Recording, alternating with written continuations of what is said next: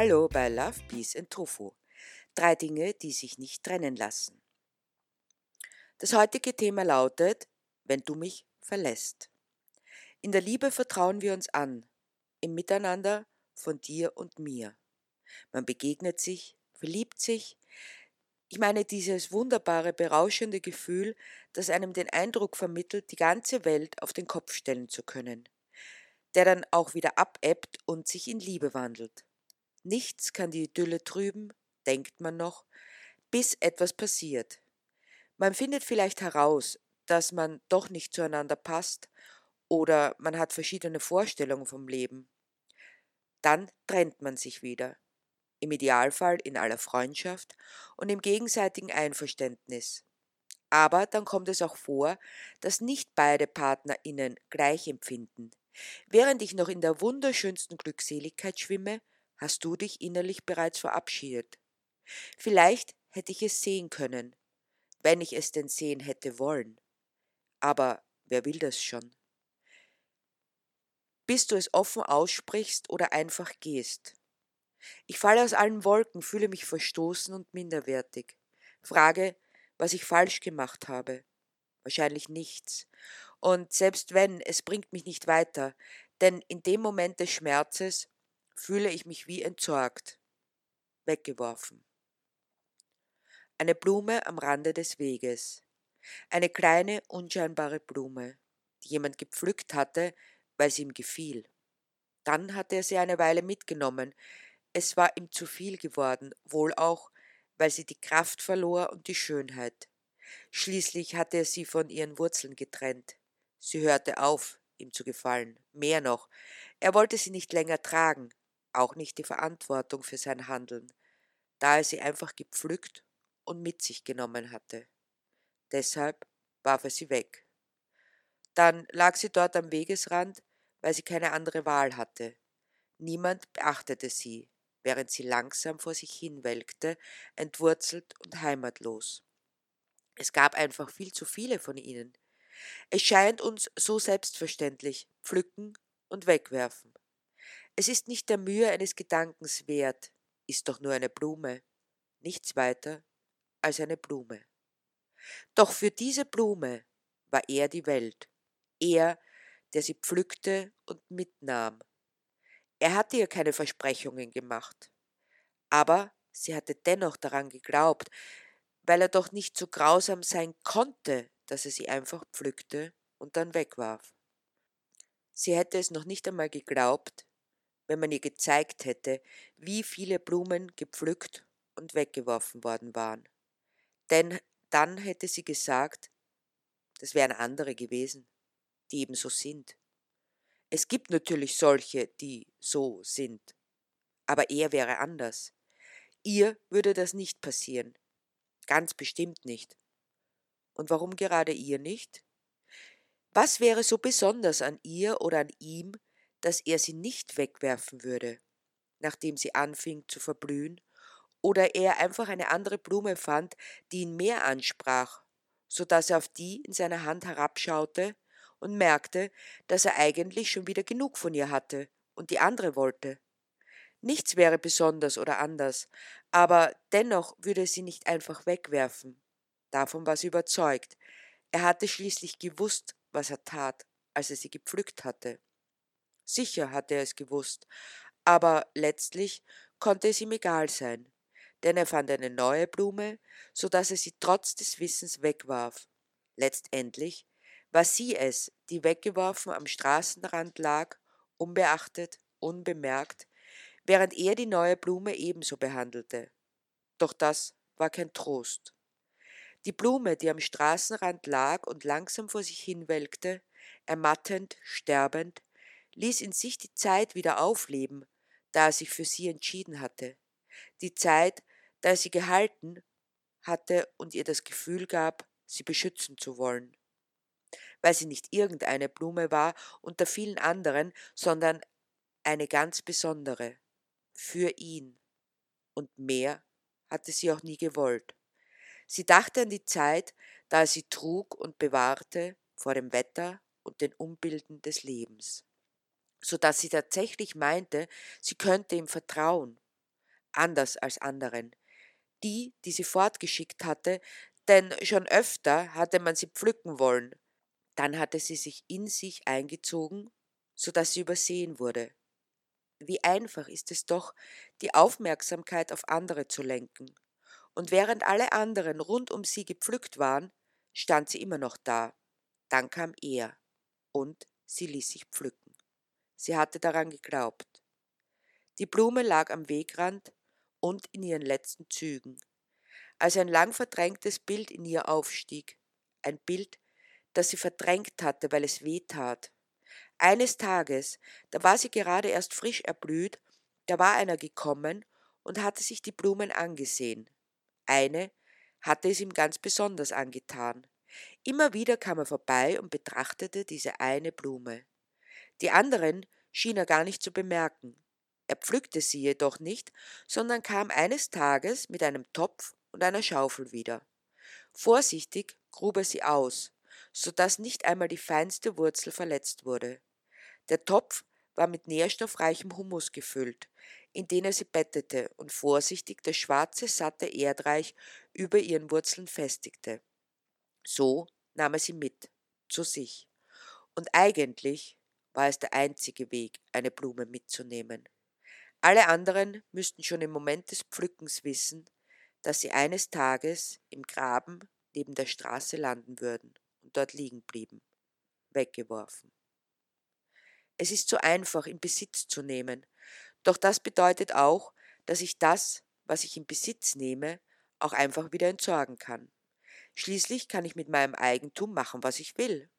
Es ist das Konsumdenken, das auch in zwischenmenschlichen Beziehungen Einzug genommen hat. So wie ich jederzeit losziehen kann, mir ein neues Möbelstück zu kaufen, kann ich auch Menschen austauschen. Die, die ich nicht mehr will, lasse ich stehen. Abgestellt.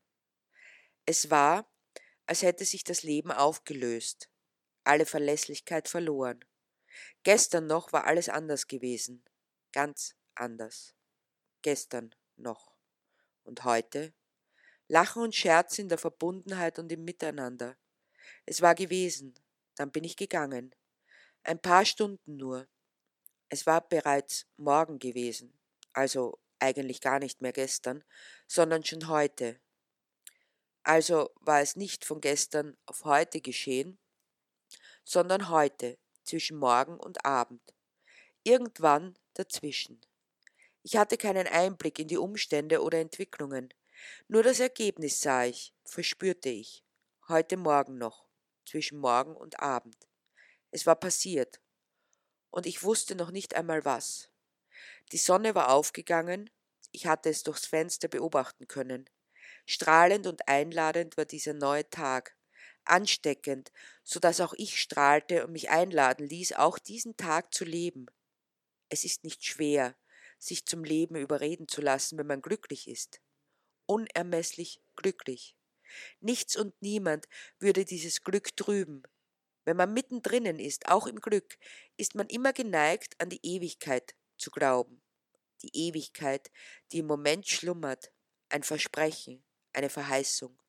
Ich fühlte mich aufgehoben in dir und in dieser Gewissheit, die du mir gabst. So schien es, und als ich wiederkam, da war alles anders. Ein letzter Kuss, ein Befreien aus deiner Umarmung, um hinauszugehen in diese Welt, von der ich glaubte, dass sie mich erwartete, um dort hinaus das Leben zu bringen, ansteckend zu sein, auch im Strahlen des Glücks. Es kann sein, es ist möglich, eine Botschaft der Unabdingbarkeit des Lebens. So war der Tag erfüllt, vom Morgen bis zum Abend, vom Moment, da ich dich verließ, bis zu dem Moment, da ich wiederkehrte ein paar Stunden der Emsigkeit und der freudigen Erwartung auf das Kommende. Es gab keine Vorzeichen, nicht das geringste, dass etwas anders sein könnte. Ich hatte es nicht geahnt, ich hatte es nicht ahnen können. Und ich hätte es nicht geglaubt, es waren doch bloß ein paar Stunden. Es hätte auch keinen Platz gehabt inmitten der Gewissheit des Miteinander und des Du. Mich auf den Weg zu machen zu dir, einen Weg, den ich schon so oft bewältigt hatte, jedes Mal mit derselben Vorfreude. Doch mit jedem Mal mit mehr an Sicherheit. Am Anfang, da hätte es sein können, da hätte ich noch damit gerechnet, dass alles anders sein könnte, auch vom Morgen bis zum Abend. Doch von Mal zu Mal wurde ich mir sicherer, auch weil ich meinte zu erkennen, dass auch du glücklich warst. Du sprachst nicht davon, aber ich vertraute meinem Gefühl und dir, vor allem dir. Und als ich ankam, da sahst du mich an und schon dieser Blick war irritierend, so weit weg, aufgetaucht aus einer Ferne, die mir nicht zugänglich war, sahst mich an, als wärst überrascht, dass ich kam, überrascht, dass es mich gab, als hättest du auf mich vergessen in diesen wenigen Stunden von Morgen bis Abend. Aber ich war da, du nahmst es zur Kenntnis, nicht mehr. Und weil es so üblich ist, dass man sich begrüßt, reichtest du mir die Hand in der Art, wie man eine Fremde begrüßt, der man gerade das erste Mal begegnet. Fast hätte ich erwartet, dass du mich nach meinem Namen fragtest, aber nein, den hattest du nicht vergessen. Oder doch? Und er interessierte dich nicht, nicht mehr, so wie ich?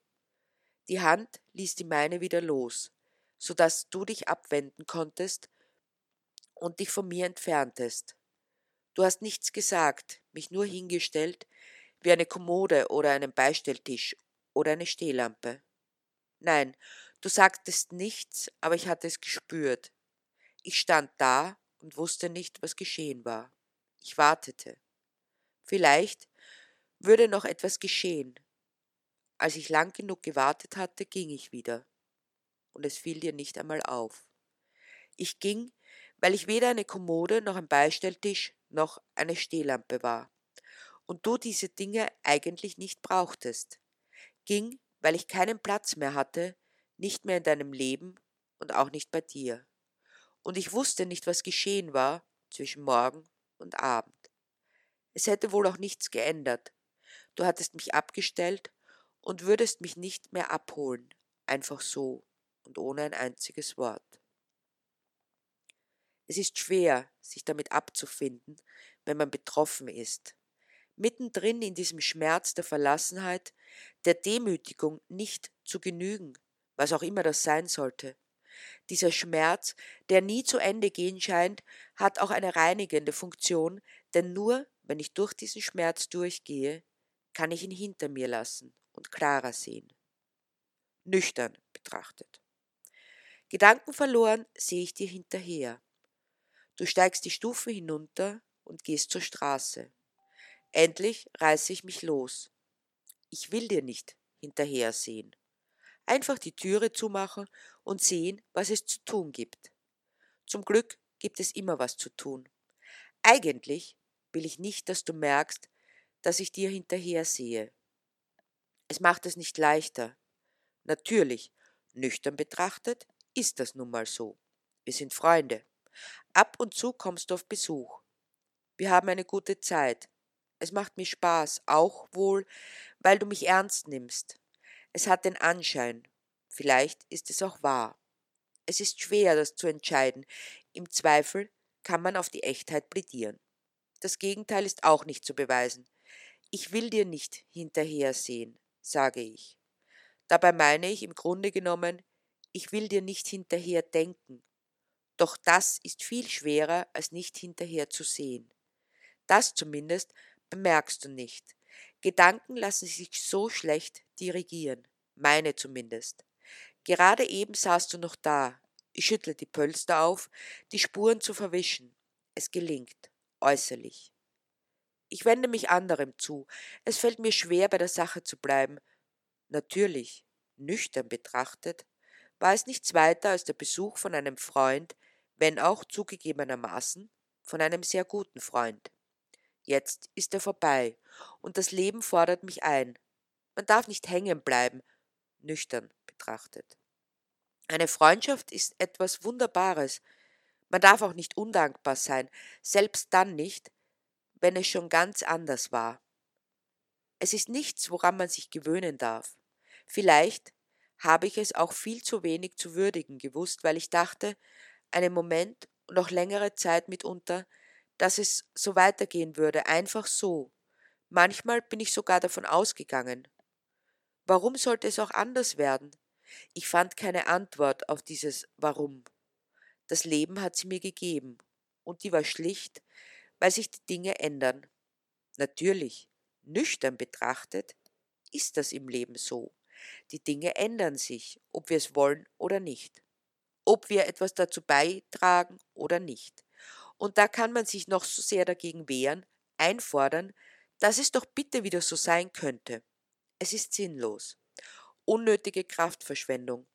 Man könnte sie besser nutzen, diese Kraft. So vernünftig können Gedanken sein. Je mehr Zeit vergeht, desto leichter fällt es mir, dir nicht mehr hinterher zu denken. Atempause. Auch von den Hoffnungen und Träumen und Sehnsüchten, die sich nicht so einfach abschalten lassen wie ein Lichtschalter. Auch Gefühle. Selbst wenn es scheint, als würden sie aus dem Nichts kommen, verschwinden sie nicht einfach wieder dorthin.